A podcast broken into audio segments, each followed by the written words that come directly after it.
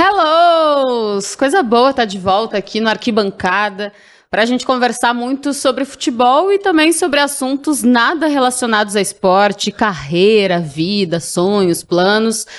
E hoje como sempre, né? É. Não, não vou dizer que só hoje, porque tô mal acostumada, tô sempre muito bem acompanhada. Começar pela Dai. Dai, tudo bem? Sempre bom tudo estar contigo bem, estamos juntas às quartas, mas hoje num dia diferente da semana. Mais um arquibancada que vai ser super legal, né, Bi? É, e os nossos convidados não estão vestindo tricolor, mas são dois irmãos são paulinos, dois irmãos, os quais eu tenho muita honra de apresentar. Cada um pelo seu motivo. Um eu admiro pela escrita, poesia, pela genialidade, né? Porque é um advogado, mas trabalha com publicidade e propaganda, conheço já há um tempo. E é um torcedor são paulino dos mais cornetas. Luca Bop, é um prazer te ter aqui.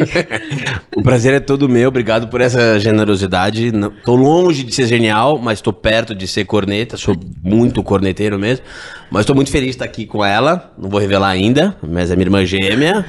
Ela. ela. Ela. ela. Tá aparecendo ali, né? Então.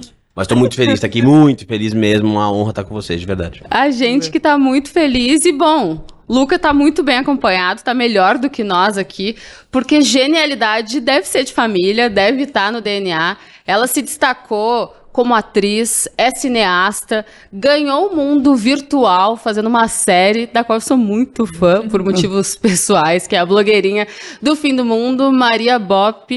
Um sorriso que também é uma simpatia de uma genialidade só. Um prazer te ter aqui conosco. Muito, muito obrigada pelo convite. Estou muito feliz de estar aqui com meu irmão. Ah, ah, não? Eu amei o convite. É. Muito legal. A gente nunca deu uma entrevista juntos, então assim. Nunca? É a primeira vez? Que legal. Vez, primeira vez, primeira vez.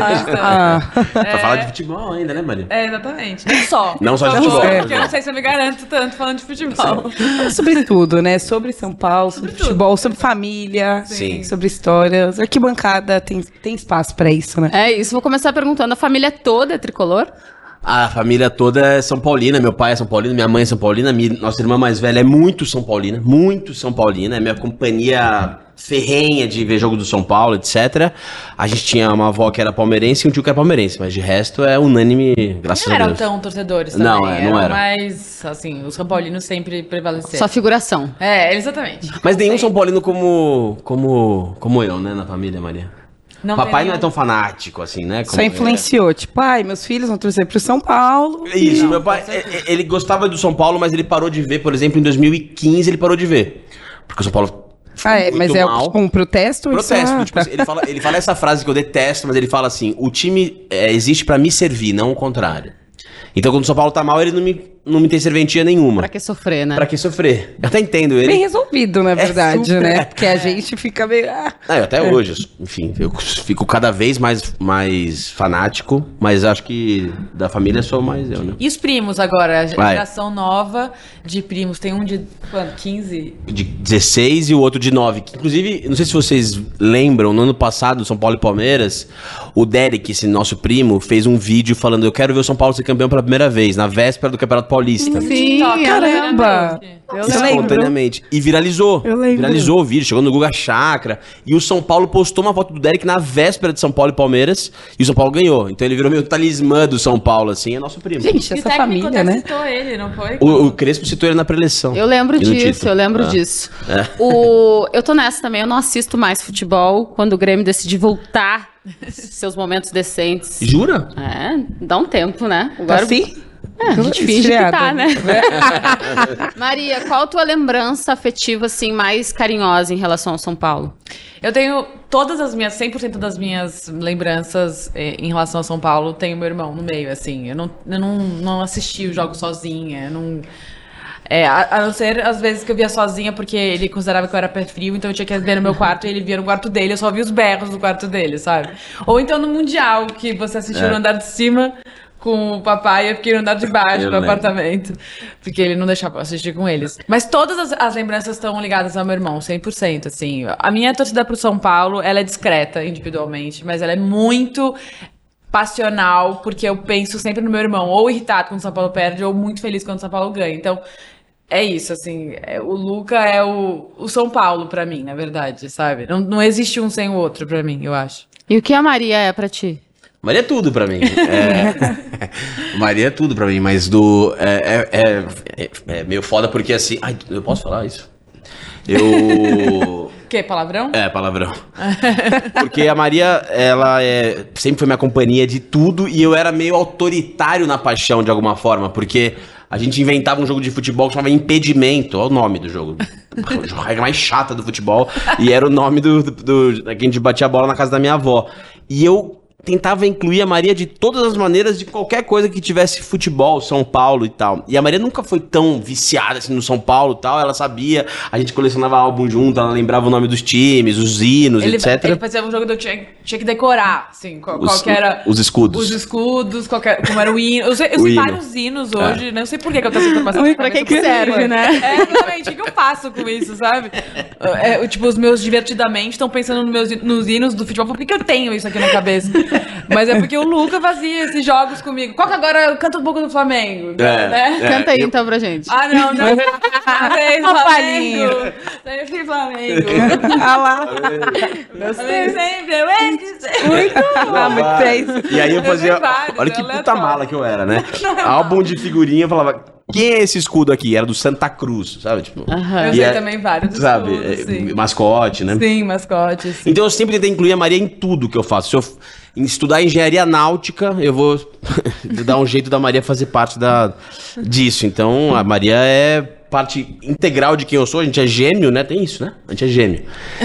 E. Não é, a gente, assim, como crescemos juntos, aí é, é isso, a gente passava muito tempo junto à tarde e o que a, gente- a brincadeira nossa era futebol, sabe? Dentro de casa, fora- a gente tinha várias, vários jogos que tinham futebol, era leg ball, bolinha, Bolinha, impedimento, todos eram Mas eu fiquei um pouco de curiosa saber o que é o impedimento. Assim, que vocês falaram muitas vezes. Não, impedimento, nossa, regra chata do futebol, mas o impedimento, o que, que é? Então, pra você ver como. Mas era, um- era basicamente um gol a gol. Muito injusto, porque o meu gol era na casa da minha avó.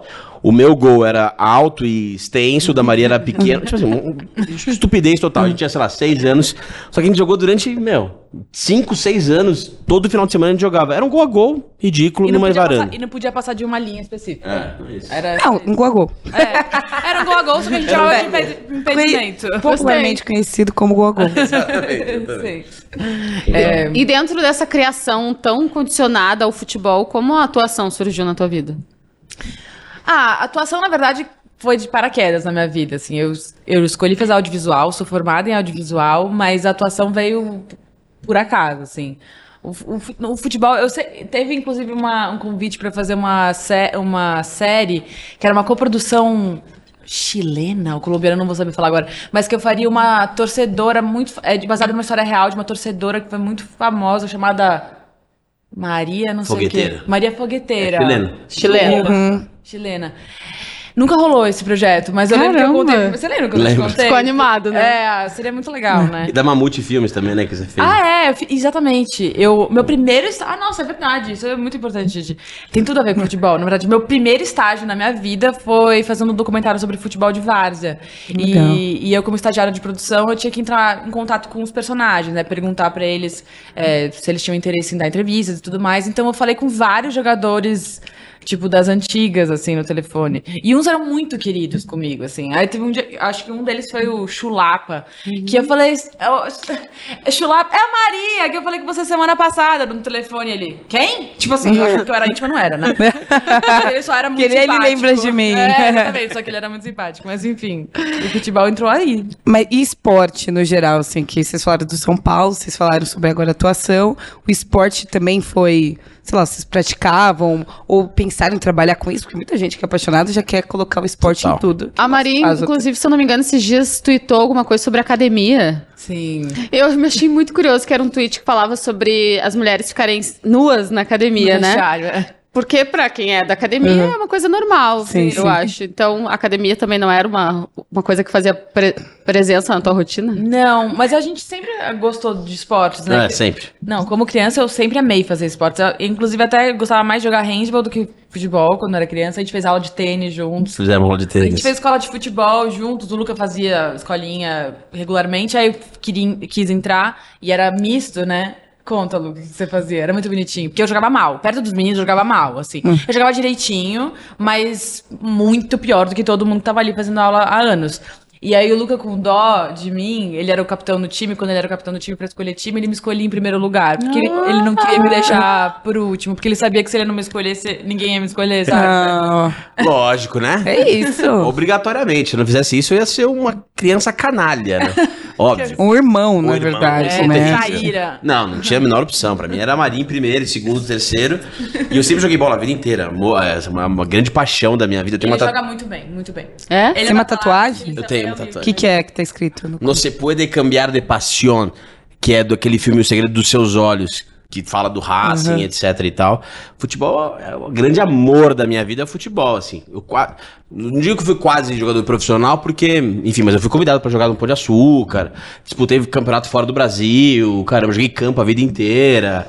O Rivelino me falou que a minha perna esquerda parecia a dele. Tá Isso eu- zoando. Nossa, por Deus. você tem isso tatuado? não, mas eu não preciso tatuar, mas eu, eu regi- registrei aqui. O Rivelino chegou, chamou meu pai e falou: O seu filho tem a perna esquerda igual a minha. E o Juca Kifuri me viu jogando e falou: Você lembra o Rivelino? Isso eu nunca vou esquecer, isso ninguém vai tirar de mim.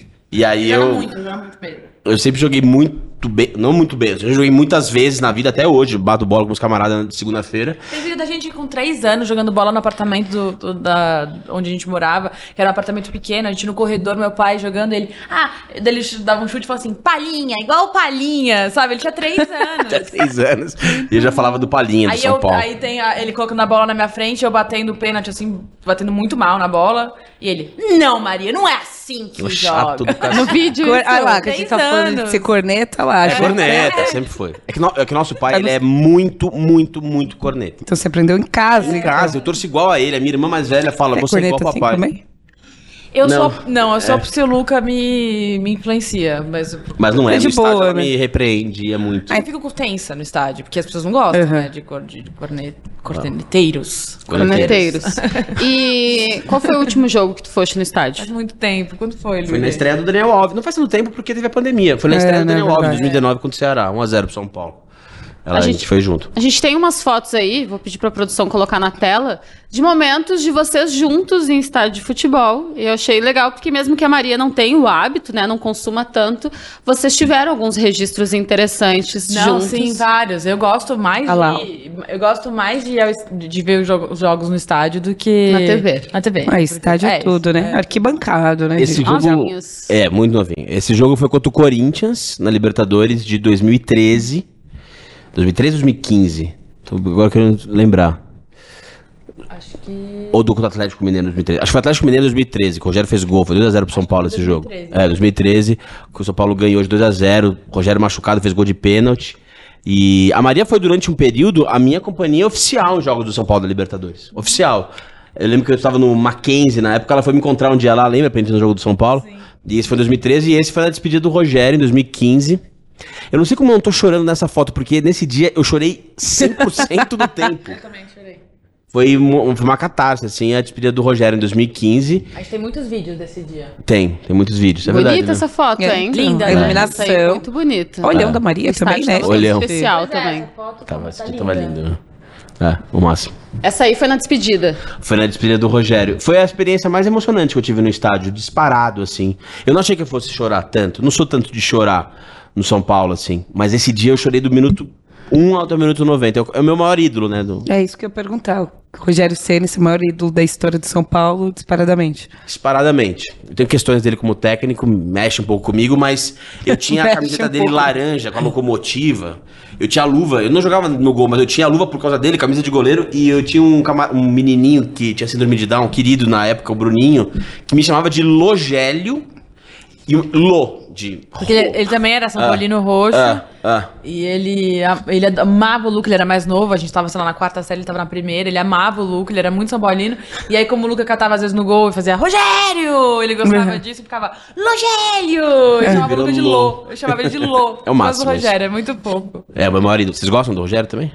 Ah, Admiram incom- ele? Incontestável, eu acho, Não, sim, né, eu- na história. o Rogério é aquele jogador que tem vários, né? Rogério, D'Alessandro, É, sabe? sim. Que ter no time Binário. rival É, é, muito sim. difícil, né? Sim, sim. Porque é um líder, era um diferencial, né? Total. São então. Paulo. Eu tenho uma mágoazinha de 2006. Eu tenho uma mágoa daquele gol, do centésimo gol. É. Que tem. Bom, vamos mudar de assunto, vamos mudar. Não quero falar sobre isso, não, tá? Ô, Maria, Hoje não a é gente dia. viu duas fotos, uma de 2013 e uma de 2015, né? Foi a despedida 2015. dele.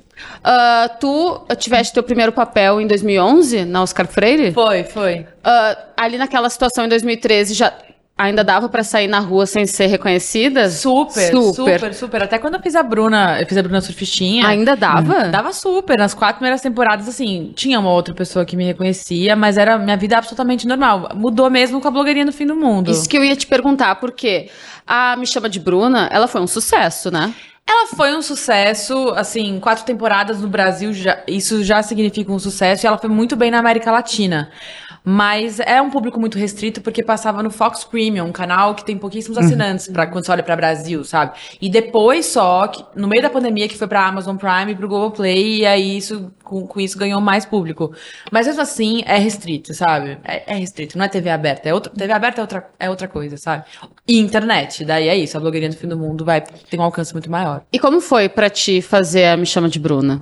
Ah, foi incrível, cara. Foi uma, uma honra. Eu, eu digo que eu aprendi a ser atriz com a Bruna, porque eu, eu tinha estudado muito pouco atuação antes de fazer a Bruna. Eu tinha feito um curso ou outro ali, porque na verdade eu me formei para trabalhar atrás das câmeras. Então eu aprendi ali empiricamente fazendo e ah é uma honra absurda foi um ultra desafio mas eu eu amei ter feito foi muito O legal processo pra foi difícil? Como que foi? Você chegou a conversar com ela também? Como Sim, foi tudo conheci isso? a Raquel, a gente tinha um contato é, constante ao longo das temporadas, mas ela não participou do processo criativo. O Luca foi no set Foi, comigo na é. primeira temporada. Foi, né? incrível. Foi, ele foi lá pro Rio, porque a gente filmava lá. Mas foi, foi muito legal, assim, mas foi difícil. Eu nem digo tanto, assim, claro que é um papel desafiador por ser uma prostituta, então tem cenas de sexo, tem cenas de nudez, isso já é uma coisa que complica. Mas eu digo que foi mais difícil porque eu tinha que atuar. E eu não sabia, assim, eu não sabia direito atuar. É muito difícil atuar, isso que é real, sabe? E eu acho que interpretar um papel, uma pessoa que já existe, Já também, existe. né? Eu acho que isso deve ser Não, bem e que vinha complicado. da Débora Seco, tendo Aham, feito um verdade. filme que fez Que muito sucesso, bombou, né? muito bem. Então, é, realmente era uma responsa, sabe? Mas foi legal, eu, eu gostei muito. Qual foi a maior dificuldade pra ti? É isso, atuar. Atuar? Não foi tirar a Falava ação. né? Não, era o medo, assim, de, de não, tá, não fazer jus, sabe? Aquilo. Porque, cara, o set de filmagem é um ambiente com muita gente, com muito equipamento, com, tem, é muita coisa. Então, isso é- quando você é protagonista, é uma responsa absurda, sabe? E tinha cenas muito difíceis, não só de nudez e de sexo e tal, mas também tinha cenas de explosão emocional, de briga, de, de muita tristeza, que ela se sentia abandonada, enfim, coisas que tinham uma carga emocional absurda. Então, você tem que tentar trazer a verdade daquilo, né? Isso é difícil, é difícil assim. Eu, eu não- às vezes eu não me sentia tão instrumentalizada pra isso, mas mas acho que deu certo. Deu muito.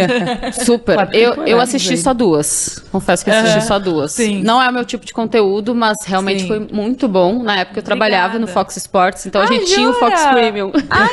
e era engraçado porque a gente trabalhava numa redação Uhum. e daí tu tá lá trabalhando, do nada tu levantava a cabeça e tava passando, sabe? Em alguma Sim, das sim. 20 televisões que Eu tinha. pelada pra todo mundo. Era isso. A gente brincava isso. Ah, tá lá escrevendo um VT da demissão do Argel Fux, daí do nada tu olha, Incrível isso. tá Maria. Eu, Mas- eu trabalhava, desculpa, eu tava trabalhando na, numa agência que tinha a conta da Fox Sports, né? Que eu queria campeão da Copa do Mundo e tal, e tinha Fox no mundo todo. Do nada, eu tava trabalhando, aí chegou meu camarada da época e falou assim: Olha que campanha a gente vai ter que fazer. E era uma foto desse tamanho da Maria de biquíni, falou, puta. assim, eu não tive nenhum problema, eu, evidente, eu orgulho pra cacete, fiz uma, fiz uma tremenda divulgação assim. Mas sempre tem, né? Uns, uns idiotas. Sempre. Ah, É. homem é a coisa mais. Comentarinho, né? É, comentário. Ah, essa aí eu vou fazer com, com capricho. Uns imbecis. Ah, legal. O- aproveitando a popularização da história de vida da Raquel, ela, sem, ela causou, ela dividiu opiniões, né? Tinha gente que achava inadequado produzir conteúdo a partir disso. Sim. E, claro, vários admiradores, porque entendem que aquilo é um produto de ficção. Ah, como foi pra tu lidares com isso internamente, com a tua família e também com esse tipo de, que eu imagino, de comentários inadequados que que, deve tenham ter chegado? ouvido comentário Nossa. assim, né? Ah, sim, totalmente. Antes da série, antes de fazer a série, enquanto eu fazia, antes de estrear, eu tinha uma- um dilema meu, assim. Falava, puta, eu me considero uma pessoa feminista, eu tenho uma visão crítica sobre a prostituição, no sentido assim, não sobre as prostitutas, mas sobre a prostituição como uma, mani uma manifestação de uma sociedade machista, dizendo assim, se não, a gente não vivesse uma sociedade machista, eu, eu questiono se haveria prostituição, sabe? Aí pensando nisso, eu tinha esse dilema meu, mas tudo bem, fiz a série, não sei o quê. Aí tem essa, essa, essa segunda parte que é lidar com o público, que é um público que não vai ver com o mesmo carinho, o mesmo cuidado o que a gente produziu. Que são os punheteiros, né? Que vão ver a série achando que é para isso. E se você viu as primeiras temporadas, você viu que a série não é sobre isso, assim. Tem, claro, tem a cena, não é, posso ser hipócrita, tem as cenas quentes, mas a, a série é muito mais dura do que se espera, eu acho. É, Inclusive, eu acho até mais dura do que o filme. Essa é a palavra. É mais dura que o filme, pelo menos a parte que eu vi, assim. Sim. É, Mas o filme já tem umas três cenas ali que são de arrebentar. Super, não, super. É que como a série tem outros núcleos, tem outras histórias paralelas que também são igualmente difíceis, né? Enfim, mas é é isso. Eu sempre tive o apoio da minha família, sempre. Isso é uma sorte que eu tenho na vida. Minha família me apoia pra tudo que eu faço, absolutamente tudo. É, então, eu acho que tendo esse amparo familiar em casa, isso faz toda a diferença pra tomar essas decisões, também pra lidar com coisas desagradáveis, sabe? Mas é, recebe foto de cara falando que bate punheta vendo a série, é uma bosta isso. Tem foto de nude de toda a América Latina, né? Ah, não, eu, é isso, tipo, é, quando eu sabia que a série estreava num país novo quando eu Quando- recebia mensagem Ah. de pau de, tipo, turcos, italianos, falei, ah, chegou a série lá pra mim. Sim. É o check-in, né? E o que, assim, ao longo da, da série que você, sei lá, na primeira temporada que você. as- tipo, você estava na última e viu lá na. prim- assistiu a primeira temporada e mudaria, ou até olhando agora, assim, uma Sim. coisa que você fala, putz, não sei, sabe, ser meio crítica, assim. Ah, eu sou Gente que fica aparecendo em autocrítica. vídeo, assim, você assiste e fica meio, hum, isso daqui, que, que- como que você olha aquele trabalho? Sim, eu sou muito autocrítica. Eu, inclusive, vou assistir isso aqui depois eu falar, por que, que eu tava com essa postura? Por que eu tava... Sabe? Então, eu sou muito autocrítica.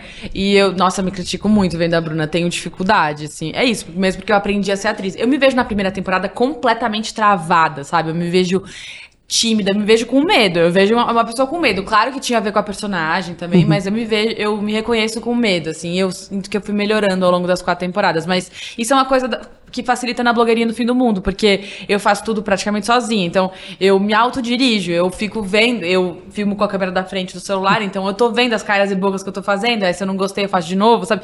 Eu me edito, eu escolho, escolho o meu melhor take. Até hoje, quando eu vejo uma- uma se eu, por exemplo, agora estreou uma série recente minha, eu assisti e falei, cara, eu tinha um take melhor do que esse, cara. Eu lembro que eu tinha um take que eu fiz melhor, sabe? Eu fico. Aí, enfim. Mas ela é muito crítica até demais, porque ela é incrível e ela é muito apegada aos detalhes, assim, muito, muito, muito crítica. Mas ela tá ao máximo. O Luca é corneteiro, mas comigo ele não é. Comigo É, isso, isso que eu ia dizer. Não, sabe que no mundo do cinema se chama crítica. No do futebol se chama corneta. No dicionário são sinônimos. Não, mas pior que eu sou crítico pra cacete. Você me acha muito crítico com tudo, assim? Com filme e tudo, assim, né? Sim, super. Mas- Mas comigo. Não. Você me acha já, tipo... Mas, mas é que ela fala, ah, você é muito crítico, não sei o quê. Mas a a Maria realmente, não é porque é minha irmã, juro por Deus, assim, eu sou crítico bastante pra falar, meu, Maria, não achei que estaria legal e tal. Ela tá espetacular, essas seguidoras, ela tá, ela desapareceu no papel. Maravilhoso, assistam, assistam as seguidoras na Amazon, que é o máximo. Não é Pode? Amazon, é Paramount Plus. Pode. A gente já vai falar sobre a continuidade da carreira da Maria depois da Me Chama de Bruna, mas vamos falar um pouquinho sobre o Luca também. Vamos falar do Lu. Afinal de contas, já falei aqui pra vocês que a genialidade deve estar no sangue dessa família Bop. O Luca é advogado, trabalha com publicidade e marketing, publicidade e propaganda, é escritor, redator, inclusive trouxe o livro Trouxe dele. o livro. Eu queria dar de presente. Se alguma de vocês quiser, senão. Eu, eu já aceitei, já. É, eu. Deixa eu Bom, mostrar aqui, ó. É. Na hora em que acabar a luz, tá disponível? Tá disponível na Amazon, e a, quem fez a contracapa foi a Miri Lacombe, espetacular Miri Lacombe. E a orelha hein? do livro foi o Roberto Sadovski, um crítico de cinema do UOL também, o máximo, queridão. E escrevi em 2019. E obrigado pelas palavras de novo generosas.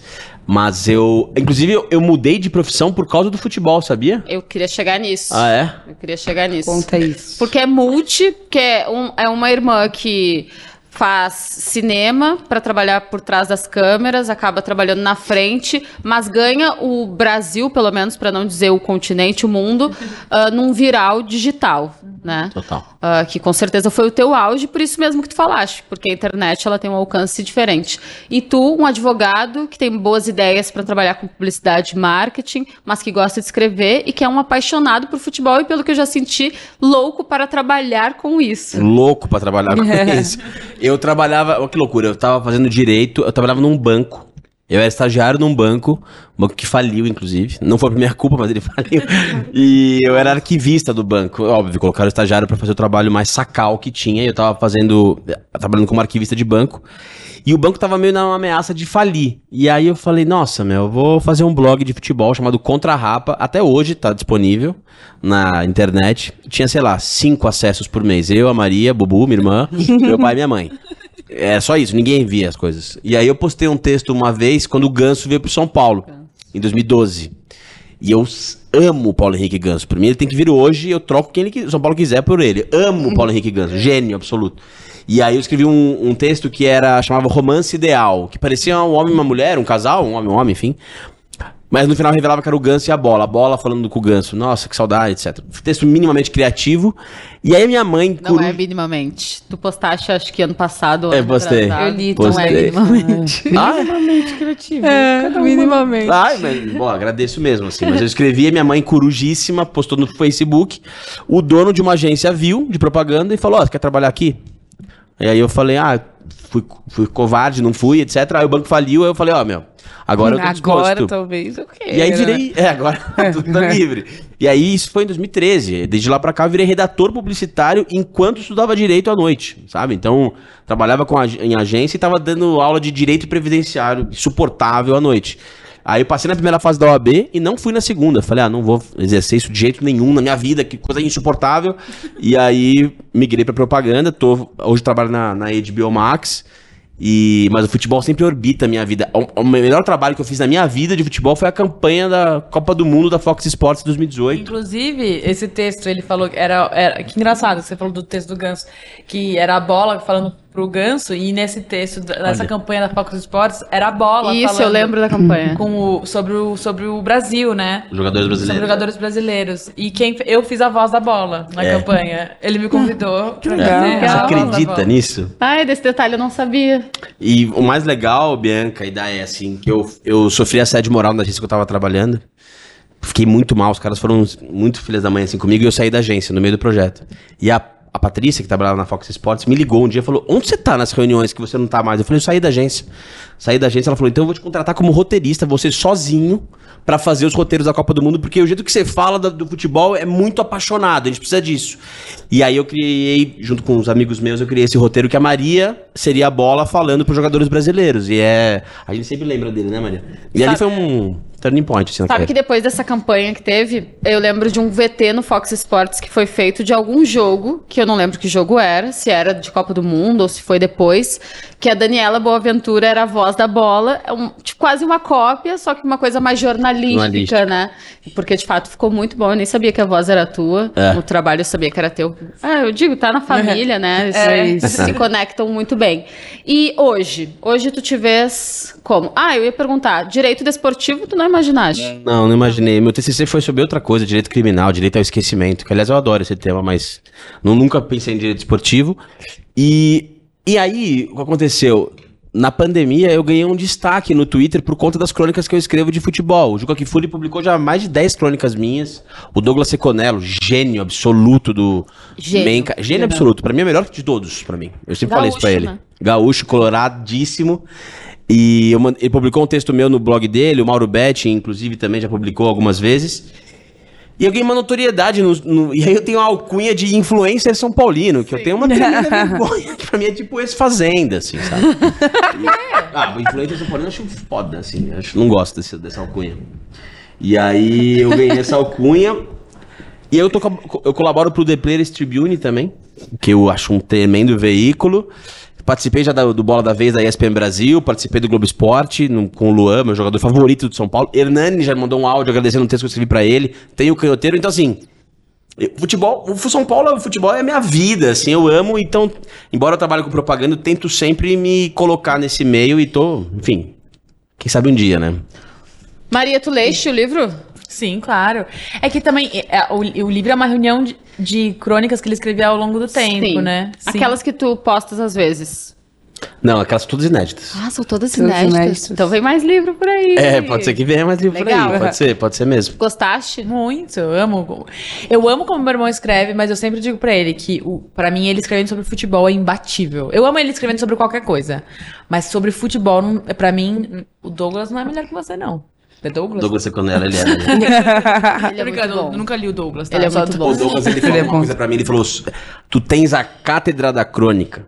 Puta merda, é- só isso é lindo já, né? É lindo. Só isso já daria um texto. Maravilhoso. Mas eu... Não, meu irmão escreve muito, muito. Inclusive, semana passada eu escrevi uma despedida do Hernanes e eu escrevi um do Rogério também, que eu fiquei sabendo que o Rogério leu o texto. E falou, é, E muito sensível, lindo, triste Chorou de- sensível. Hã? Chorou dessa vez também? Eu fiquei, quando eu, eu no grupo, né? Mandou. Falei, ó, o Rogério leu meu, meu texto, assim. Foi uma declaração de amor pra ele, assim, enfim. O- essa coisa mais humana, mais literária, ela vem da família mesmo, né? Ah, vocês tiveram um episódio com o tio que vocês perderam não faz muito tempo. Isso. Ficou alguns anos em coma, 15? 15. 15 anos. E a mãe de vocês escreveu um livro, né? Escreveu. Pra quando você acordar. Isso, Isso. exatamente. Só o título já já. mexe comigo, assim. Mas como foi isso? A minha mãe é a, é a melhor escritora que eu conheço na minha vida, assim. Eu, eu- eu brinco que o livro dela... Eu sempre... A Maria acha que eu sou exagerado. Não, imagina. Eu falo que o livro da minha mãe, Pra Quando Você Acordar, é, lançado pela editora Planeta, é o melhor lançamento da literatura brasileira em 2022. assim. Não, assim, o livro é maravilhoso, mas olha, olha Vamos, que... vamos comprar Mas, agora. mas eu, Nossa, é. eu, assim, Aonde vende, né? tá, tá na- tá em todas as livrarias praticamente, todas. A Livraria da Vila, a Livraria da Cultura, na Amazon, no Submarino, tá em todos os lugares. Divulga o seu depois também, né? Já tá. acabou a primeira edição, né? A primeira edição já esgotou. Já tá tá indo indo pra super segunda bem. tiragem. É, a segunda legal. tiragem. E é assim, a, a história é linda por si só, né? Minha mãe, a gente brinca que ela é uma alquimista, porque é isso, meu tio ficou em coma, teve um- uma parada cardíaca, seguida de várias paradas cardiorrespiratórias aos 41 anos, 2005. Ele era muito próximo da gente, a gente é muito simbiótico. E aí minha mãe começou a escrever em 2013, 2014, um blog semanal chamando Pra Quando Você Acordar, em que ela contava da vida dela, do mundo, da gente, pra ele. Pra quando ele acordasse, ele lesse tudo, né? E o meu tio, é, ele tava presente, mas não tava, porque ele bocejava, ele tossia, ele sorria, a gente cantava parabéns pra ele e ele Ele reagia. não tinha morte cerebral, ele, É. ele não respirava com a ajuda de aparelhos. Nunca. O coração batia com a ajuda de aparelhos. Então, é isso, ele não tinha. Ele tinha essas respostas físicas. Com meio, assim, Mas né? era um do- estado vegetativo, só que É. não tinha muito o que a gente fazer, a não ser esperar, ou É. ele ir embora ou ele acordar. Então É. minha mãe escrevia as crônicas na esperança de que ele pudesse acordar, porque esperança nunca morre, né? Assim, Isso. Sim, esse é um clichê, mas é verdade. E a gente tinha essa esperança que um dia ele pudesse acordar. E ela escrevia, mas também, mais do que uma as crônicas pra ele, foi um processo de cura da minha mãe. Assim, porque Sem minha mãe dúvida. ficou muito, muito é, afetada por essa história, porque eles eram. Eles eram. Nós éramos muito próximos, ele era o padrinho da minha irmã, assim, tio próximo mesmo, era um tio distante. Só que da minha mãe eram muito próximos, muito ligados. E minha mãe diz que ela, ela, ela escreve no livro que ela entrou em coma um pouco com ele, sabe? Ela deu uma pausa na própria vida durante um bom tempo. E o blog, os textos, foi uma maneira dela começar a se curar, sabe? É. É, E ela foi pra maneira- cacete. Foi uma maneira dela, dela, dela li- lidar com a situação. Então, quando ele morreu em 2020, a gente já tava bem, já tava em paz com a situação, sabe? E aí ela lançou o livro depois da morte dele, ela, ela reuniu todos esses textos ao longo dos anos, tem alguns inéditos, e, e lançou esse livro agora.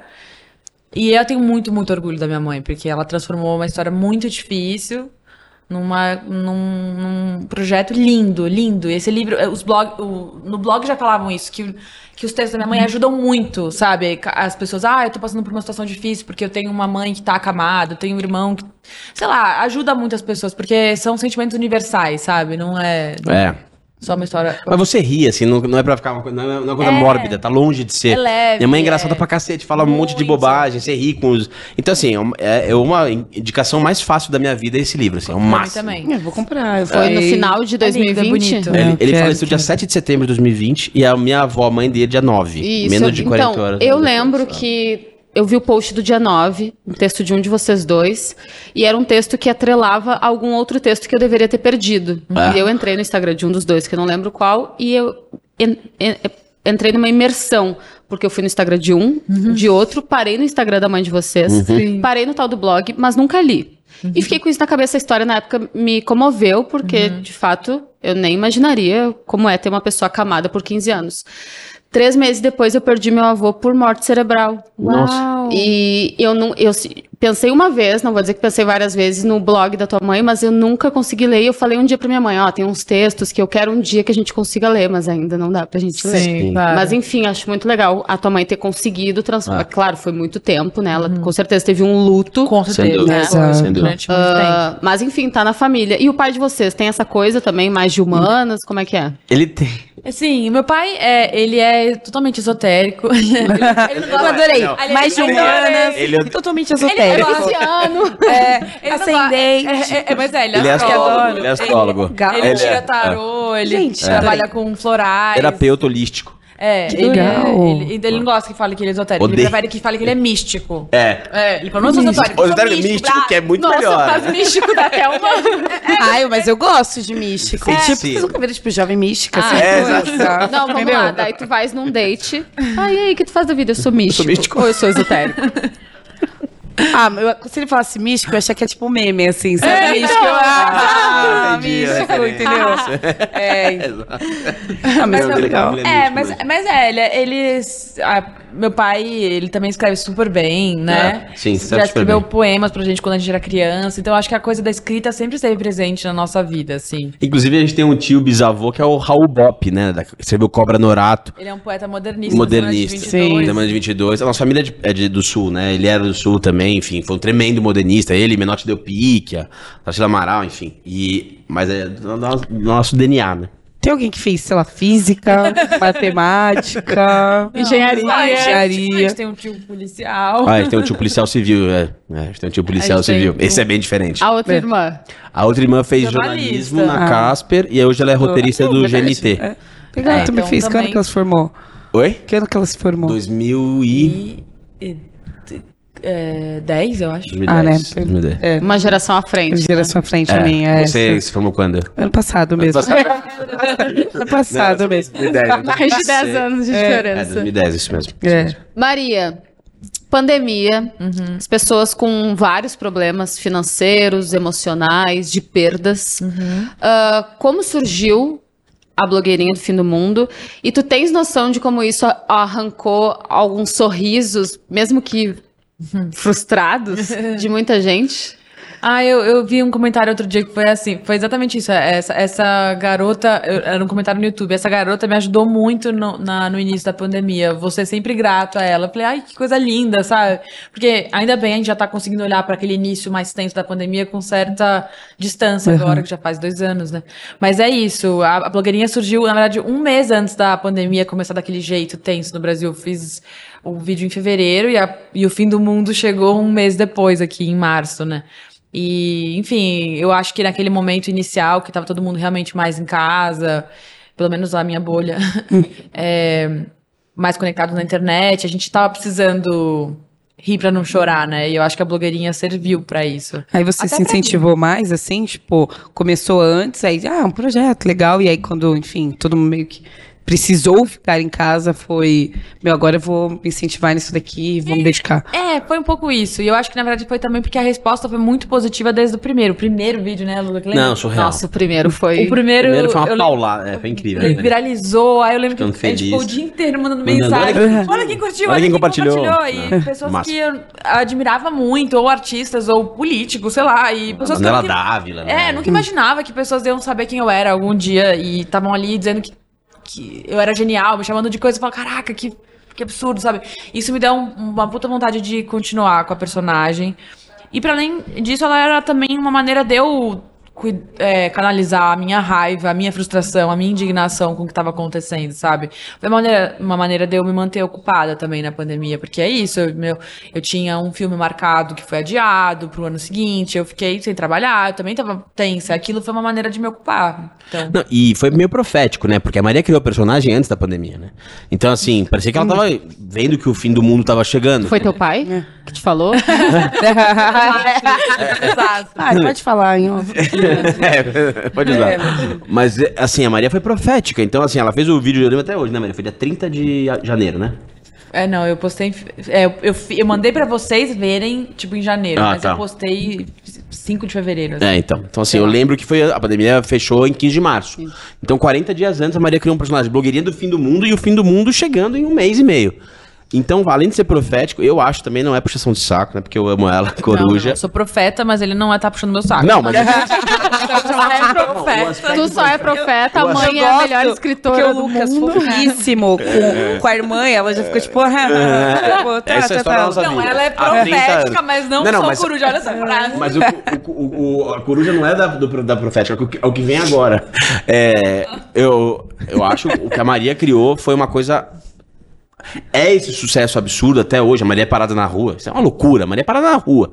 É, porque o que ela criou é muito, muito poderoso. É muito original, é muito esperto, é muito pertinente. É uma linguagem diferente, sofisticada pra cacete. Então, assim, não é à toa, né? Não é à toa, é brilhante. Não, mas o vídeo é muito bom É muito bom. vídeos, E, e real, tem né? um, um bando, um bando de bolsonaristas que não saca que é irônico e acha que ela é essa, essa inadequada, essa equivocada. É o que é o mais lindo, porque ela ainda passa a batida dos ignorantes. Esse é o máximo.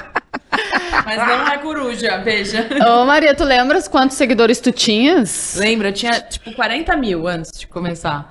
Passou um milhão. Quanto disso veio da blogueirinha? Ah, foi tudo a blogueirinha. assim. Caramba! Então foi tipo um... Então, realmente, a- esse- isso, que tu, isso que a Maria falou sobre a diferença da TV fechada, do canal É. pago pra internet, não tem nem comparação Muito mesmo. louco, né? Primeiro vídeo, 200 mil, não foi no primeiro vídeo? No primeiro foram tipo 100 mil, assim, no. Que já é um no Instagram, grande boom, né? 100 mil Imagina, no- 100 mil, no muita Instagram, gente. 100 mil no. Várias no pessoas Twitter, que alca... E dois. viu, você lembra? Tipo... Ah, viu realmente, assim, que- é que o primeiro vídeo viralizou no WhatsApp. Tipo, eu recebi muitas pessoas falando que estavam recebendo pelo WhatsApp. Isso, eu Isso- recebi pelo WhatsApp. É, muita gente recebeu em grupo de WhatsApp. Então, eu não sei quanto foi. No Instagram foram, sei lá, 500 É, mil. eu vi no mas Insta, No, Insta- no- no Twitter foram um milhão e meio. Aí no Facebook também tinha um milhão. Então, foi bem... que várias bolhas, é. assim, né? Tipo... É, é, uma loucura. O- eu lembro que eu recebi por WhatsApp umas três vezes num dia, só que com o passar dos dias, teve um momento que minha mãe entrava no Stories e. Ah, aquele vídeo que tu me mostrou. Porque eu tava na. Passei a pandemia lá, né? Fui pro sul. Sim. Ah, aquele vídeo que tu me mostraste ontem. Aquele vídeo de novo, sabe? E É. daí era tipo, ah, Thiaguinho postando, umas pessoas Sim, assim, sim. bem, né? Foi, foi E uma muito loucura. legal, Legal. muito legal mesmo. Foi uma E depois acabou que criou, tipo, putz, já quero ver o próximo. Ou apareceu umas manchetes que a gente não vai trazer aqui agora, mas tipo, hum, queria ouvi-la falando daqui. sobre isso, Sim, sabe? sim. É, não, isso eu ouvia muito. Acontecia alguma besteira no governo, faz o vídeo da blogueirinha. É incrível. Dá, é muito incrível. Até dava um pouco de ansiedade, assim. Mas aí depois eu entrei num- numa cadência que fosse confortável pra mim, sabe? Que fosse boa pra minha saúde mental também. Claro, né? importantíssimo. É. E como que você vê, assim, lógico que a, a blogueirinha deu um boom, mas também é uma ferramenta de crítica, uma ferramenta de você usando sua arte mesmo. E você, isso foi um divisor de águas pra você? Você sempre teve essa cabeça de usar seu trabalho, usar a arte mesmo como uma forma de crítica e posição também. Eu acho que eu, se- eu sempre me posicionava politicamente e criticamente sobre as coisas, até quando ninguém me lia, sabe? Eu fazia os textos no Facebook, eu fazia parte É, né? dos grupos É isso. feministas no Facebook. É, essa- isso que eu compartilhei com vocês, do meu dilema pessoal de fazer a Bruna surfistinha, sendo uma feminista, é uma coisa que eu falava no Facebook na época, sabe? Eu escrevia sobre. Então, eu, eu sinto que eu sempre tive essa coisa de desabafar é, criticamente sobre as coisas que eu fazia, assim. E, me- e me posicionar politicamente também. Eu já tinha sido vítima de, dos haters uma vez que. É, enfim, que eu me posicionava à esquerda, aí eu fiz um anúncio dizendo que a gente tava alugando uma casa na praia e falam assim, ué, mas você não é de esquerda? Coloca as, a- as pessoas do. PTST pra É, morar lá, sabe uma coisa assim? E aí isso foi, foi num grupo, isso em 2012, sei lá, num grupo de reacionários, e eu recebi, tipo, 300, que foi a primeira vez que eu recebi uma onda de haters que eu fiquei assustada. Que daí eu, eu não era famosa na época, eu não, era, eu não tinha feito nem a Bruna na época, então eu lembro que eu fechei o meu, meu Facebook na época, então isso acontece comigo faz tempo, que tô acostumada já, infelizmente. E como tu vê, assim, de forma mais genérica até, ah, a omissão de algumas pessoas que têm uma representatividade social, digital, né? Porque a Sim. gente sabe que hoje conta muito, no momento em que a gente vive uma situação mais de polarização e tal. Tu acha que é importante pessoas como tu usarem essas ferramentas para se posicionar, para alertar, para incentivar algo? Ai, com certeza, eu acho que é muito importante. Você tem um, quando você tem um poder de. Quando você tem um alcance absurdo de falar com milhões de pessoas, Eu acho que você tem carrega. Não pode ser só legal, sabe? Eu acho que tem uma responsabilidade que vem junto e eu acho que as pessoas têm que tem que se responsabilizar mesmo, assim. Porque, ah, é muito fácil dizer, ah, eu, eu, eu quero ganhar seguidores para ganhar mais contratos publicitários e ganhar mais trabalho, tudo bem, mas e aí? Você não vai fazer nada. Então, quando chega uma pandemia, você vai ficar mostrando você na Maldivas. É isso aí, sabe? Tipo, é esse, é esse o caminho que você vai levar, sabe? Eu acho muito egoísta mesmo. Então, eu acredito que, que as pessoas se omitirem é um serviço absurdo. Ao mesmo tempo que eu também entendo que tem um custo muito grande, eu fui entender isso só depois que eu ganhei um milhão de seguidores. Eu também não tinha essa dimensão do quanto pode ser custoso, sabe? Hoje mesmo postei no Twitter uma coisa sobre um candidato à presidência, não era o Bolsonaro. E o que eu que recebo de comentário de gente sendo. Porque uma coisa é você discordar de mim, outra coisa é você me desqualificar, sabe? E aí um monte de gente fica me desqualificando. Então, é, tem um custo que é, é, é, é grande. E, e é pesado. Então eu entendo também um pouco, eu sou, eu sou, mais compreensiva também. Mas enfim, eu acho de qualquer maneira, eu acho que tá no pacote. Tem que se posicionar. O, conta pra gente das seguidoras, uhum. a série, como é que foi, como surgiu e tu falaste sobre a, o teu ponto de vista crítico, sobre o teu desempenho, como tu te viste dessa vez? É, a Seguidoras é uma série que eu fiz pro Paramount Plus, que é uma série onde eu faço uma influencer good vibes, e que se torna serial killer. É uma série de comédia é, irônica, né? E é uma série de comportação do Porta dos Fundos. Então, foi muito legal ter feito as seguidoras. Eu tenho plena consciência de que ela só chegou para mim, essa série, por causa da blogueirinha no fim do mundo. Porque eu acho que as pessoas me viram como uma blogueira e falaram, putz, ela seria legal pro papel, sabe? Uhum. Então, eu tenho plena consciência de que, nesse sentido, ela foi um divisor de águas na minha vida também. Uhum. E e foi muito legal ter feito. Eu gosto muito do, do, do resultado final. Eu gostaria de ter tido mais tempo para fazer a série. Eu acho que foi um pouco corrida as filmagens e tudo mais, mas eu acho que isso tem a ver com pandemia, tem a ver com o audiovisual, com esses streamings que tá tudo se reformulando um tanto. Mas eu gostei do resultado. Eu acho que a série tá bem legal, tá divertida, é uma série envolvente. Você tem vontade de ver o próximo episódio, você tem vontade de saber o que vai acontecer. É uma série que tem seis episódios de meia hora, então é uma série curta que eu acho que é boa pra esse formato hoje em dia, que as pessoas estão mais querendo ver coisas mais rápidas, né? Eu gostei, eu gostei. Foi meu, meu primeiro projeto grande de comédia, assim. Eu acho que foi legal. E vai ter Incrível. segunda temporada? Ainda não sabemos, mesmo. Eu, eu adoraria Spoiler. dar essa resposta. É. mas ainda não sabemos. Eu espero que tenha, mas eu não sei ainda. Tá incrível, tá, tá ao máximo, assim. Tá muito divertido. Assim. Adoro. Melhor que a Fernanda Montenegro. mas não sou coruja. Não, mas é que eu ia querer falar uma coisa assim, que a Maria... Quem foi a melhor Raquel? Foi a Débora ou... mas ela foi muito... Não, é que eu tava falando em off pra você, Bianca, da... que a Maria acabou de falar que ela ganhou esse papel muito por causa da blogueirinha. Mas a Maria é, sem dúvida nenhuma, a pessoa que eu conheço que mais entende de cinema. Ela é uma sumidade. Não, mas ele falou uma pessoa que eu conheço. É. Ele já deu uma reduzida. É do Roberto Sadovski, crítico de Pô, mas eu acho que é cabeça a cabeça. O Roberto Sadovski é um, um crânio de cinema. Mas é um dos meus passatempos favoritos é ver jogo do São Paulo, ver futebol. E o segundo é falar de cinema com a Maria. Eu passaria a minha vida inteira falando de cinema com a Maria. Ela é muito incrível. Então, assim, é, é ela é uma atriz brilhante e tal. muito bom isso, gente. É. Eu tô vendo aqui na frente. É muito bom, porque ele tá, tipo, genial. E ela tá, tipo... Gente, não, é não é tudo porque, isso. Não, calma. porque assim, ela não pode ser percebida apenas como uma atriz talentosa, claro, blogueira. Perfeito. Ela tem é isso. Um, um talento que é. pouca gente sabe, mas que ela é extraordinária nisso também. Mas em breve saberão. Então, então puxando sobre isso, a gente tem a possibilidade de ver a Maria como diretora. Ah, eu quero, eu quero, um dia. Ainda não, não é uma realidade, mas eu, eu acho que um dia eu gostaria de ser diretora, assim. Eu, eu me formei para isso, eu fiz faculdade para isso. Na faculdade era o que eu gostava. Acho que um dia, mas ainda não, ainda não tô colocando meus planos tão recentes. E, e os planos, assim, porque agora a gente tá vendo vários streamings aí, enfim, deu um boom. Quer dizer, já era um boom, mas acho que na pandemia agora veio um boom, boom e agora é. tem novos streamings. É. É um caminho mesmo que você olha e vê mercado também, que é super importante, mas que você curte.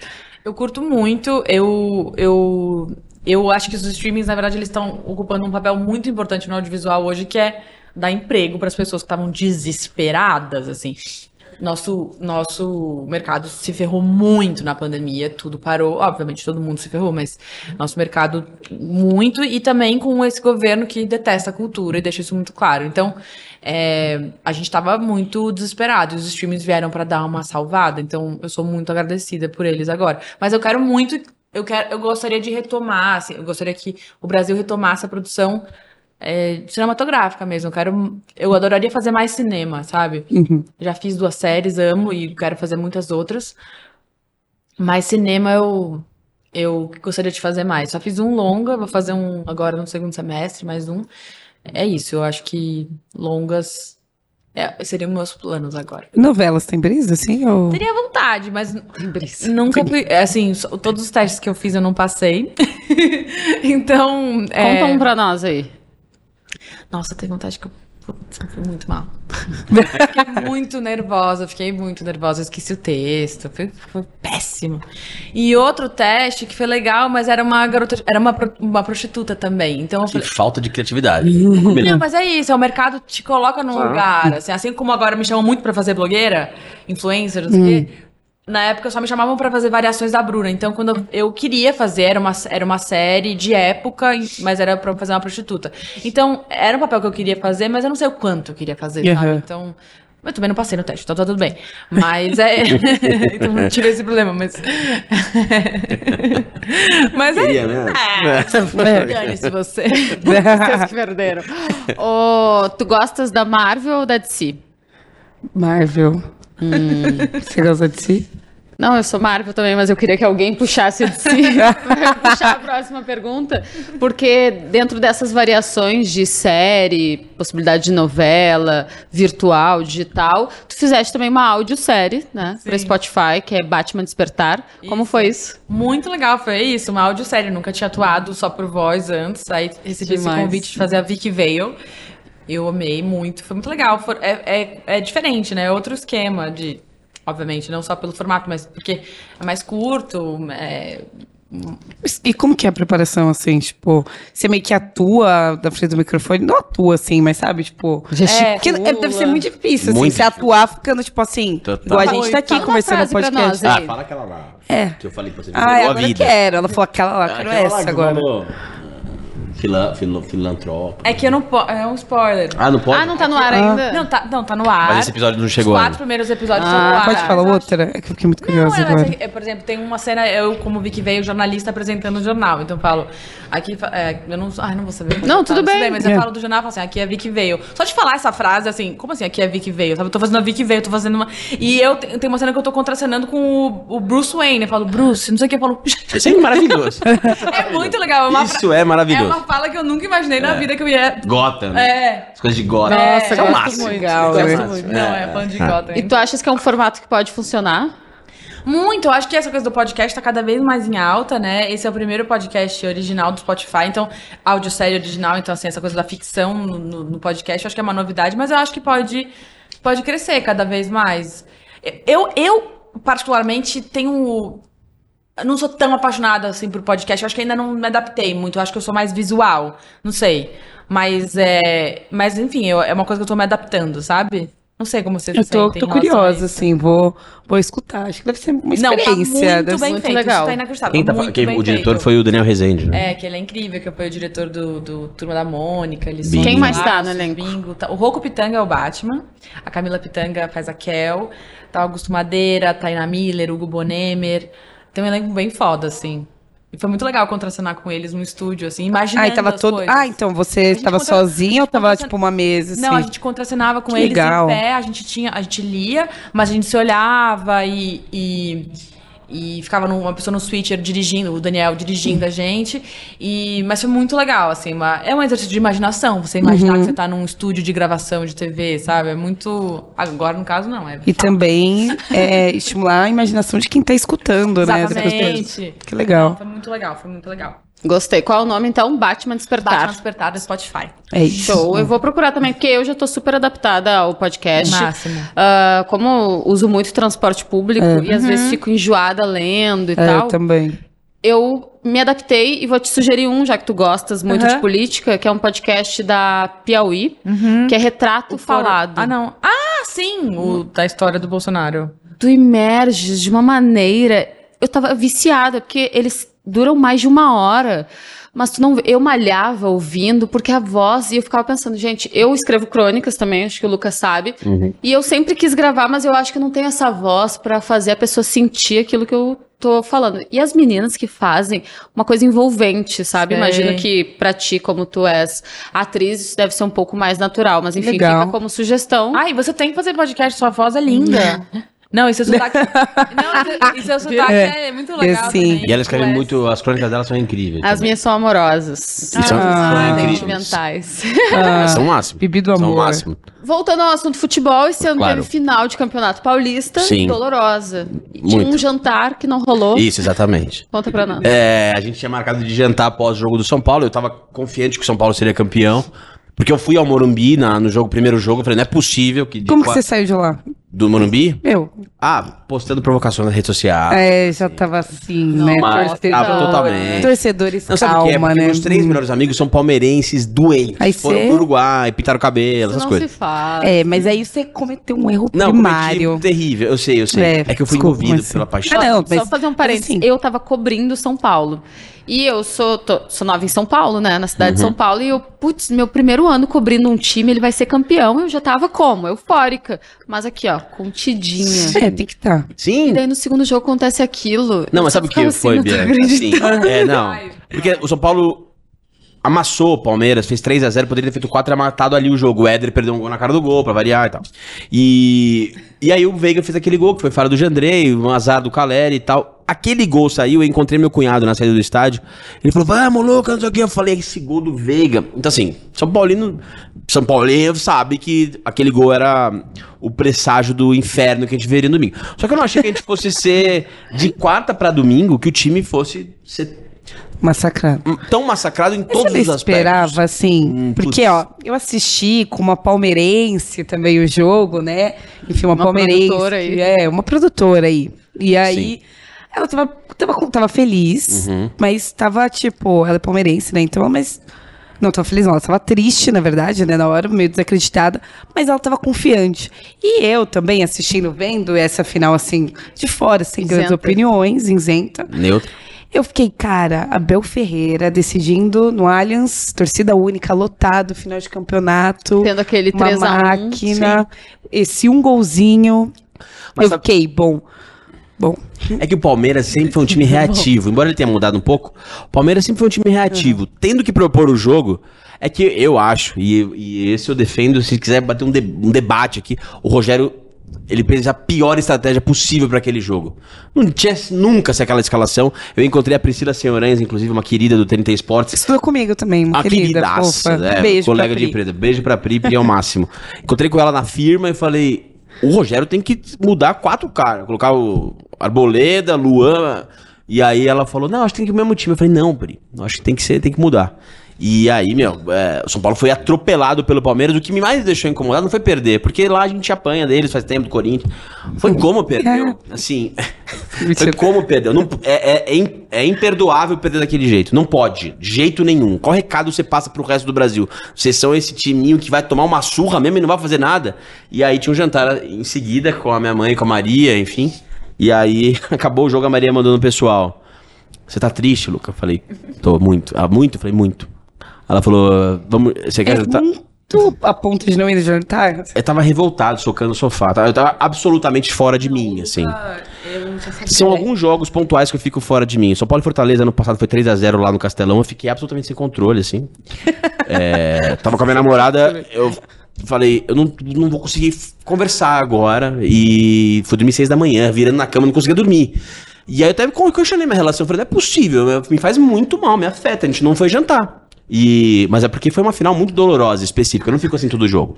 Inclusive tá rolando jogo agora, pra você ver. Eu sou louco pelo São Paulo, como vocês estão vendo. Mas tá o São Paulo Juventude agora, tá jogando? Tá quanto?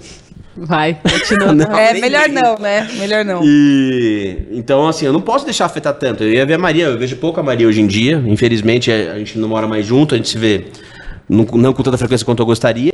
E eu deixei de vê-la por causa do São Paulo e da- desastre que foi a final do Paulista. Então foi isso que aconteceu. E aí eu lembro do seu pai. É. e aí a gente volta meio que pro converso da conversa. Ah, Meu pai fala. O meu, o meu pai, ele tem o, o clichê do São Paulino elitista, sabe? É, embora. A gente seja uma família de classe média tal. Meu pai nu- nunca teve grana, né? Mas ele tem aquela coisa do tipo, ah, cativa, vamos na cativa do Morumbi, odeia ele de arquibancada. E ele fala assim: ah, é, o São Paulo é uma relação mais fria, Luca. Quem tem essa relação visceral com o time é um corintiano. Então você é um São Paulino corintiano, sofredor, e que viaja. E eu falei, É. bom, então sou. É difícil. É. Eu não conheço nenhum São Paulino como eu, honestamente. Acho que só o Murilo. Você conhece algum outro São Paulino como eu? Não. Porque o São Paulino tem essa peixa. um pouco com medo. Não, É, imagina. Não, nenhum. Não, brincadeira. espero que não. Eu não conheço, assim, no círculo próximo. No Twitter eu vejo, que eu amo, que eu me reconheço como um bando de louco que tem ali. Bando de louco. E no título que ganhou, né? Que você tá falando aqui. Vamos falar de, da Vamos, conquista lógico. depois de tanto tempo também. Como que você ficou? Aí você, ficou, aí você fica muito feliz também? É 880? 880, completamente. Tava com a minha irmã em casa, da minha outra irmã, no, no meu apartamento que eu morava. Chorei, bebi muito, fiquei eufórico. Teve até problema com a vizinha que falou que você gritava demais. É, a vizinha reclamou que eu gritava demais. É isso, assim, o São a melhor memória da minha vida, hoje faz 15 anos São Paulo e Rosário Central. Sabe aquele jogo? Sim. Eu lembro do meu pai me abraçando no ar, assim, eu rezando, São Paulo tem que passar hoje. Então o Paulista do ano passado foi um pouco dessa memória, esse lampejo do tipo, ah, eu já fui feliz, eu sei como é, eu sei como é ser É, feliz. Sul-Americana, por exemplo. Você estava lá no estádio? 2012 eu não fui porque deu problema com cam- um cambista, enfim. Aham. Mas lembro que. Aquele jogo falam que foi a maldição, né? Que acabou, É, no meio, acabou no meio e tal. Não acho que tenha sido. Mas. Meu pai que acha. O quê? Ele já consultou? É, é, É. ele olhando assim. Ah, realmente. Sul-Americana. A Libertadores de 2005 é a minha- Eu tava na Granja Comari, porque eu jogava bola, isso. Eu tava na Granja Comari, disputando um torneio lá na Granja Comari. No meu quarto tinha um palmeirense, um santista e um corintiano. Eu tranquei todos pra fora pra ver o São Paulo e o Atlético Paranaense. Todos. E aí eu liguei. A cada gol do São Paulo foi 4 a 0 pro São Paulo. A cada gol eu ligava pro meu pai, interurbano, 100 mil reais a ligação. E a gente chorava todos os gols, assim. Pai, pai, a gente ganhou, pai, a gente ganhou, e filho, É a gente muito bom ganhou. ganhar uma Libertadores, né? Sem puxar saco, como a gente sempre fala aqui. É muito bom ganhar uma Libertadores. Muito bom uma Libertadores, enfim. Eu imagino. Não, foi é, a catarse, assim, eu tinha 14 anos, São Paulo só tomava ferro do Corinthians, só. Aquela época do Jorge Wagner, Gil, Kleber, Ricardinho, Marcelinho, Rincon. Só ferro, ferro, ferro. Na escola tinha um monte de corintiano, não tinha uma rivalidade. O São Paulo só ferro. De repente, aquele título... est- Ah, não dá, né, meu? Só de lembrar, eu já... Que saudade, nossa, que saudade. Foi, foi a melhor memória da minha vida, assim, de futebol. Ô, Luca, Ué. ah, o nome do nosso programa é Arquibancada. Aham. Sobre experiências de arquibancada fora de casa. Ah, tu falaste aí sobre a final do Campeonato Paulista desse ano, e o São Paulo tem sofrido Ah. uma inconstância quando joga em casa, tem o terceiro ou quarto melhor aproveitamento, 88,9% jogando em casa, casa. E quando joga fora, é um outro time. Outro time. Então vamos lembrar de boas coisas, boas memórias que tu tenhas do São Paulo fora de casa. Ah, assim, é, eu, eu sempre tive. Eu tive um trauma quando eu era na infância do São Paulo e Corinthians, que eu, eu, tava em- eu ia entrar em campo com o Rogério aquele dia e 100 corintianos me pegaram pelo braço, assim, no ombro, e falaram: ah, pequeno. Homofóbico, aquele xingamento homofóbico. Seu lugar não é aqui. Eu tinha, sei lá, 9 anos que me pegaram por aqui, assim. Então eu sempre fui muito cabreiro pra ir fora de casa, essas violências e tudo mais e tal. É, mas eu me lembro no jogo do Pacaembu, São Paulo e Santos, São Paulo. Acho que foi a primeira vez que eu fui no estádio, assim. Eu lembro que o São Paulo. O Edinho era goleiro do Santos. Muito tempo, assim. E eu lembro que o São Paulo tinha uma coisa que deixou de ter, que o São Paulo, não importa onde o São Paulo jogava, o São Paulo passava por cima, assim. E eu acho que hoje em dia o São Paulo perdeu um pouco essa noção de que, meu, você tá falando com um dos maiores times do mundo, se não o maior. E, e a gente, em qualquer, qualquer lugar, a gente é presa fácil. A gente enfrentou agora o, o Everton do Chile. Sim, tomou um sufoco. Um sufoco de um time horrível. O, Everton é horroroso. E, E o assim- Ayacucho, horroroso também. E esse jogo, o Everton merecia muito a vitória. Merecia a gente muito a tava vitória. trocando ideia, eu falei, Jogaram cara, nada. Jogaram nada. Tipo assim, o São Paulo jogou, foi muito abaixo. Muito abaixo, dominou, é. E eu senti, eu falei, cara, o Everton merecia. Merecia ter ganho, merecia, Merecia. muito ter ganho. Ayacucho também. Né? Enfim, ah, então acho que o São Paulo deixou de, de- parou de se lembrar que é o São Paulo fora de casa. Parece que o São Paulo é um. Eu, eu uso essa analogia. O São Paulo é um aparelho de celular conectado ao Morumbi. Quanto mais longe do Morumbi, mais desconectado o São Paulo fica dele mesmo. O Luca, esse ano o São Paulo tá na Comebol Sudamericana. Sim. Otimista ou pessimista? Qual é a tua previsão? Eu, Sem ligar pro teu pai. em relação às possibilidades de título. É, e assim, é, é esse que é o lance. É tão bipolar o time que não dá pra cravar. Mas assim, Eu acho que é o, é o campeonato disparado mais acessível do São Paulo. Acho que é mais acessível que o Paulista era. E acho que não vai ter dificuldade. Assim, o, o grau de dificuldade da Sul-Americana Sul não, não acho que seja páreo pro São Paulo. Acho que o São Paulo tem mais time que é 90% dos times da Sul-Americana. Vocês concordam? Ah, Sul-Americana Ah, tem uns times bons. Quem mas você acha eu que acho pode- que... é. Eu falei isso aqui no, no nossa, nosso sorteio que a gente fez a primeira vez que estávamos nesse estúdio aqui. Eu coloquei o São Paulo como um dos favoritos, sabia? Ah, normal. Não, Mas assim, é normal. É isso que eu falo. Às vezes o São Paulo não entra como favorito muito por culpa do que ele tem entregado do que pelo contexto. Por Sim. exemplo, esse confronto diante do Juventude, ele é favorito. São Paulo é mais, tem mais time, tá num momento melhor. O Decide Juventude não, não venceu nenhum time da Série A ainda no ano e decide em casa. Só que São Paulo tá deixando tanto a desejar É que é normal que tenha essa É Sim, certeza. ah, incerteza. Mas vamos lá. Vamos fazer uma análise aqui, então, um show da Sul-Americana rapidinho. Vou te falar quem pode. Barcelona de Guayaquil. Perdeu o treinador, é verdade, Uhum. né? Que nas O últimas Bustos. temporadas. ah, bom, foi semifinalista da Libertadores, Libertadores. na temporada passada. O Racing. A gente não sabe nem se vai avançar. Mas É o. Racing. E aí eu boto muito mais até a questão da camisa, né? É, mas a gente acabou de ganhar deles lá no cilindro de 3x1. Acho que é um time também. Não, tudo bem. E vocês eram, eram o, Azarão. o Crespo. Era Não, o Crespo, era o Crespo, três zagueiros. né? Outra óbvio. coisa. Vamos lá, que mais? O Santos, um, um trabalho que está se fortalecendo, Pode ser. mas também É nesse isso. momento não está nem se classificando. Teve Então, algumas lesões também, Não, né? o Santos, três temporadas iguais, É né? isso. Sofrendo pelas mesmas coisas. Aí, beleza, São Paulo Internacional, que nesse momento também não está se Não tá classificando. bem, também. Mas o Mano pode fazer um ferrolho lá atrás. Pode, o Inter é é, nosso é, indigesto pro São Paulo demais. Ah, daí tem um grupo que é pesadíssimo, mas que tá muito louco. Defensa e Justiça só com três pontos. Três pontos, É. sim. LDU, mas por enquanto quem tá passando é o Atlético, Atlético Goianiense. Goianiense, loucura. que é um time encardido Ótima também. É, Ótimo, Marlon ótimo. Freitas do Atlético, do Atlético Goianiense é um jogadoraço. É o segundo melhor, aliás, é o terceiro melhor brasileiro, atrás do São Paulo, São Paulo, e atrás é. do Ceará. Do Ceará, é. Daí tem o Ceará e o Independiente no grupo de baixo. Esses, o, o Independiente, eu acho que é um. O Independiente eu acho que é tipo um Santos, sabia? Você acha? time Mais que o poderoso. É, poderoso, é. Nossa, com Mas uma baita de que- uma história, mas que nas últimas temporadas Ah, ah, ah. ganhou a Sul-Americana, é Ganhou a verdade, ah, contra o Flamengo. Flamengo, né, em 2017, mas... E aí, descendo mais um pouquinho, Fluminense, que também precisa de um milagre pra passar, Sim. com um treinador que tu conheces muito bem. E adoro. E, só, e o Júnior ali, talvez... Grande É, início. Fernando Diniz. Mas é isso, é uma competição boa para o São Paulo ganhar. Eu acho que, a- e você falando agora, Bianca, ficou mais claro ainda que pra mim que o São Paulo é o melhor time.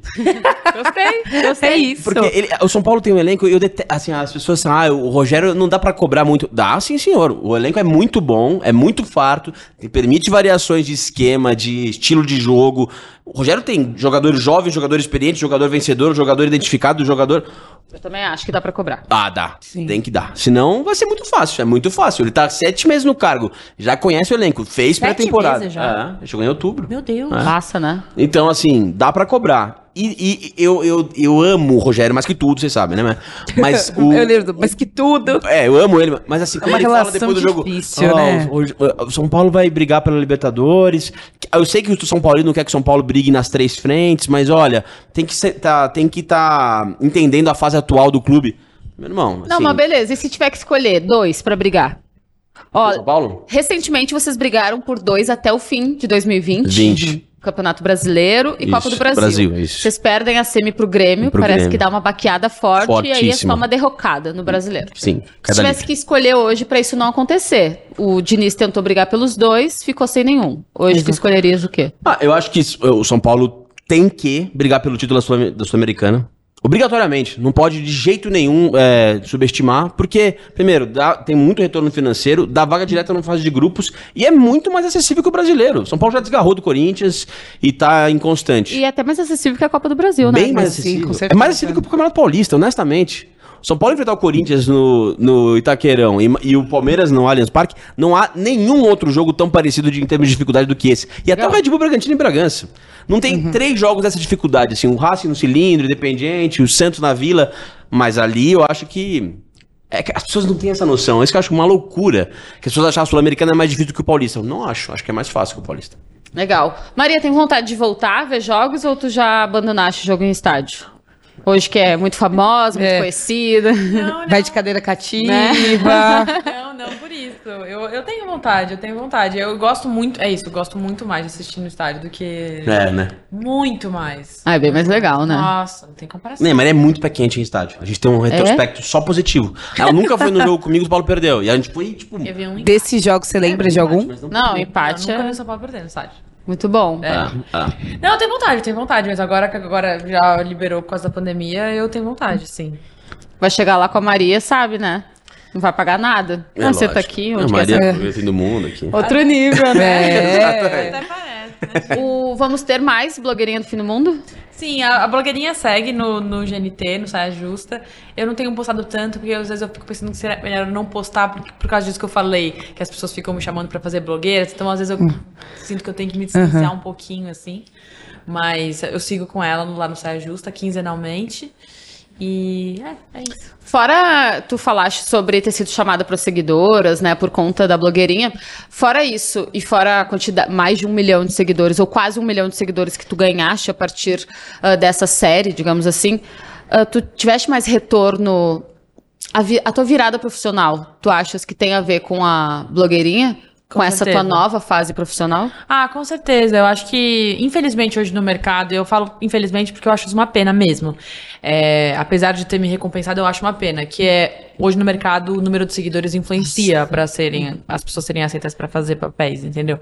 E eu acho que isso me beneficiou de alguma maneira. Eu acho que, claro, eu já ter feito a Bruna Surfistinha, ou seja, já ter um repertório de como protagonista, eu acho que isso conta a meu favor, mas eu isso também foi uma coisa que me deu um certo destaque, me deu uma certa credibilidade, eu acho também, sabe? As pessoas passaram a me conhecer melhor, porque muita gente não sabia como eu era como atriz, sabia que eu tinha feito a Bruna, mas não necessariamente tinha assistido a série, sabe?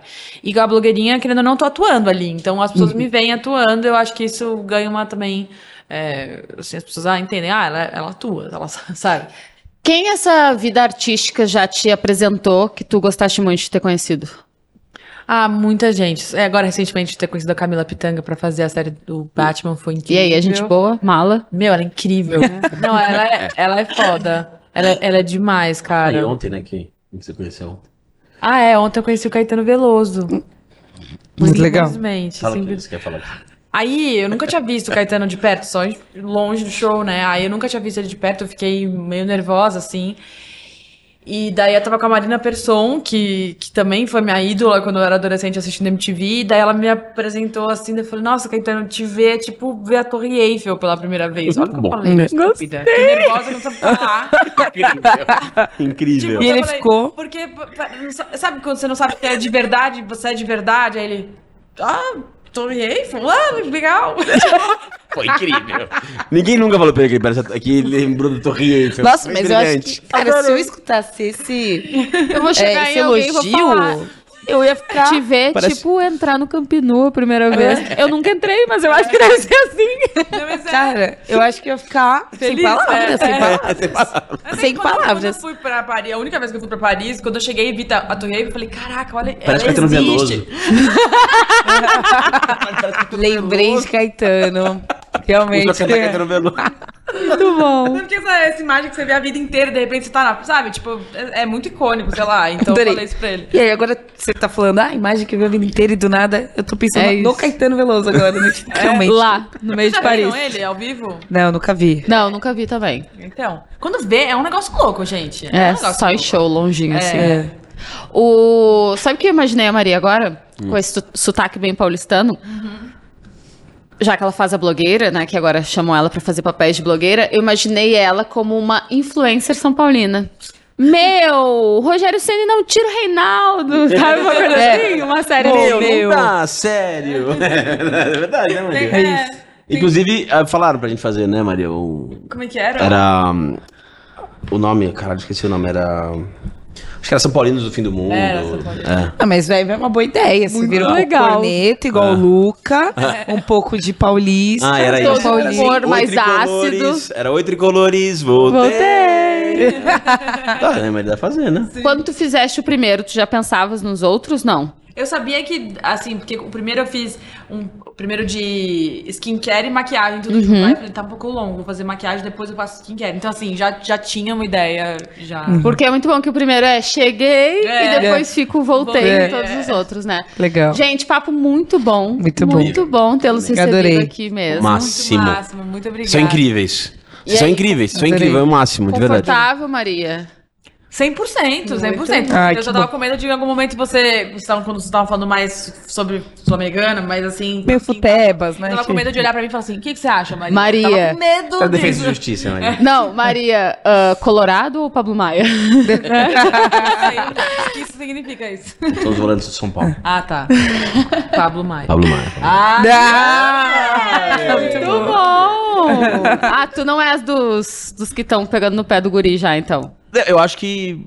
É, não, eu gosto dele. polêmico, né? Ele gosta de coisas que Eu não sou gosta. polêmico. Ele é polêmico. Ele, ele, eu, sou, eu, pra mim, Ele é o maior símbolo de que ele é polêmico é ele falar que o Dagoberto é o melhor jogador que já passou no São Paulo nos últimos quê? 10 anos. O Dagoberto tinha bola pra ser igual o Messi. Não, o Dagoberto. Isso ele, não é polêmico, Ele, ele tá? fez. Eu lembro de uma temporada que o que ele meteu de gol. Não, mas ele- era ele Dagoberto jogava Borges. muito. Não, eu amo Meu o Dagoberto. Eu, eu, Não, eu, sim, eu pra mas- mim, o Dagoberto é o Messi também, por causa porque, porque meu irmão me Amava o Dagoberto. Mas é que daí quando eu comecei a conversar com outros São Paulinos sobre Os o caras, Dagoberto, tipo, tudo ele fala assim, calma, não, calma, eu gosto dele, ele é importante, mas calma também. Eu Não, mas ele é incrível. Não, calma, mas Calma. sabe, eu vi que eu tava influenciada pelo É, né? Tá É, vendo? mas eu- ela fala que eu sou polêmico porque eu, tenho, eu sou divisivo, eu tenho opiniões muito taxativas, você sabe, né? Sim. Muito taxativo, mas eu argumento.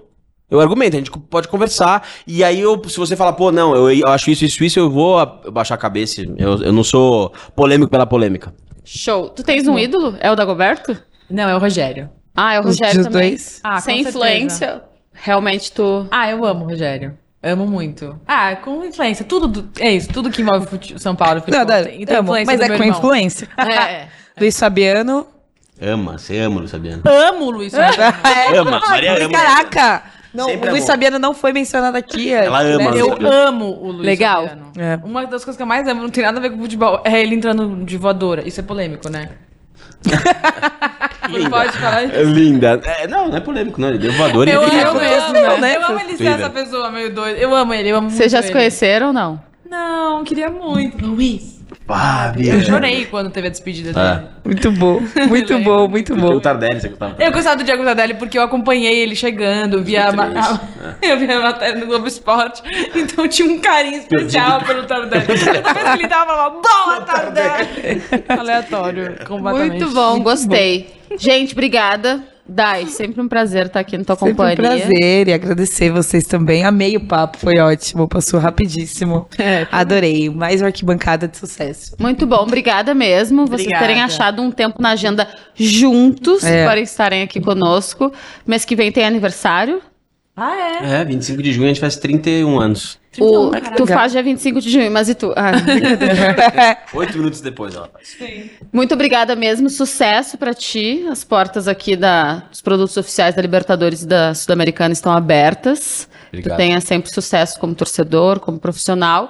E tu, nem se fale, a gente fica sempre na ansiedade pra ver novos conteúdos feitos por ti. É. E eu vou acompanhar Batman Despertar. Isso. Já tô Eu curiosa, já tô divulgando aqui também. Foi lançado É. há pouco tempo, né? Foi há super pouco tempo, só tem quatro episódios no ar, faltam mais seis, são dez no total. Show de bola. Recebemos aqui então Luca Bop e Maria Bop, esses irmãos gênios. Eu posso falar.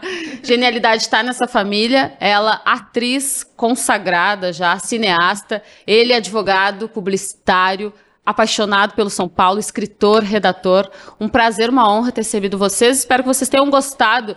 Deixa aqui o like, o comentário, É compartilha o link que tem muito mais coisa boa por É, aí. e se inscreve no canal também. Esquece Adoro falar se isso. inscrever no canal. Inscreve, curte, comenta, É isso. compartilha. A gente fica por aqui. Um beijo, se cuidem.